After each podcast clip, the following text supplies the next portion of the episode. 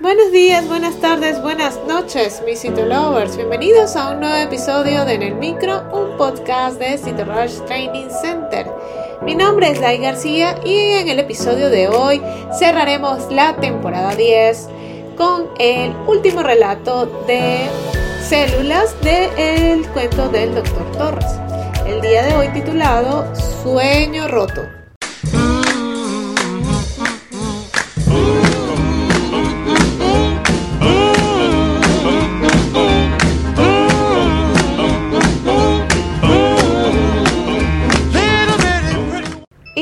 Más sencillo de los aminoácidos y tenía un nombre femenino que recordaba al refresco más popular, glicocola. A pesar de esa sencillez, a su cadena lateral tan solo tenía un hidrógeno. Aspiraba a algo grande en la célula. No quería quedarse en una membrana a esperar a hacerse mayor sin moverse apenas. Quería formar parte de una proteína activa y viajera. Por eso había nacido en el linfocito. Quería estar en una inmunoglobulina gamma y viajar por todo el cuerpo. Visitar órganos y tejidos, viajar por la sangre. Algunos compañeros reciclados le habían contado que ver un macrófago era una visión que impresionaba, que era toda una experiencia estar presente en la actuación coordinada del sistema inmune. Ver salir por un capilar a un orondo glóbulo rojo por diapédesis o la temeridad de ver dividirse a una célula tumoral que funcionaba a una velocidad impresionante y reclamaba aminoácidos en una cantidad insospechada. Como se puede apreciar, era un soñador. Su linfocito era una gran oportunidad. Se trataba de un glóbulo blanco que estaba muy bien considerado y que pertenecía a un clon que se había dividido tras su primer choque con un antígeno que traía dos determinantes antigénicos. Era pues una célula que había tenido experiencias de defensa y que esperaba como linfocito memoria una nueva llegada del agente infeccioso. Desde que era célula B de memoria, su actividad sintética no era muy grande, pero como la infección fue por un resfriado, muy frecuente, no tardaría mucho en reactivarse para formar moléculas defensivas que lanzar al torrente sanguíneo. Desde luego, era la célula ideal para planear un futuro aventurero al pequeño e intrépido aminoácido. De momento estaba en el almacén recién nacido.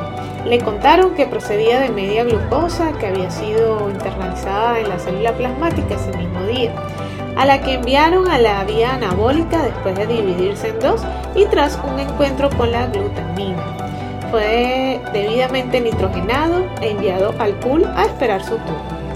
Ya había avisado a su RNA transferente de la prisa que tenía por vivir grandes aventuras y su amiga, la aminoácido RNA T sintetasa, para que tuviese con él un trato de favor que le llevase enseguida a recorrer el cuerpo y pretendía que no iba a tardar mucho en salir. No hay nada como que donde vayas de los tuyos haya. Y en la sintetasa había tres o cuatro aminoácidos cuyos carbonos alfa habían sido compartidos con el de glicocola, algunas reacciones en el catabolismo. El ciclo de Krebs los separó, pero ellos seguían manteniendo una excelente relación. Hace unas horas había estado a punto de salir, pero en el tumulto que se formó, tropezó con una enzima que volvía de la glucólisis para reciclarse y tuvo que volver atrás a pesar de que su transferente ya le tenía casi asido de la mano. Estaba un poco impaciente de haber perdido esa gran oportunidad. Presentía que su gran tour estaba a punto de llegar. Un instante después se montó un alboroto enorme, una revolución, y vio como algunos de sus vecinos eran fuertemente arrastrados y casi de golpe se vio asido por el puente de hidrógeno que tiró de él con cierta violencia, llevándolo al ribosoma más cercano. En unos segundos observó el ensamblaje de su transferente al sitio aminoácido. El ribosoma parecía la cabeza de un muñeco de dibujos animados y él se quedó en uno de los ojos.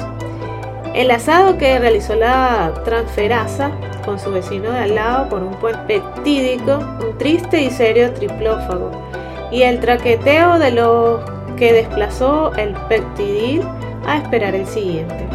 Al poco tiempo se organizaron los enlaces que iban dando forma a la proteína. que sea una inmunoglobulina, correspondiéndole un lugar cercano a una serina en la zona hipervariable de unión con el antígeno.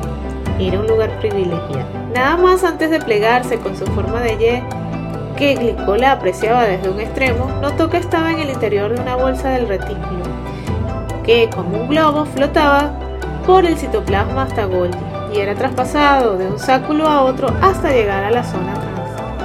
Allí vio como unos glúcidos se añadían al extremo, organizados, y cerró los ojos.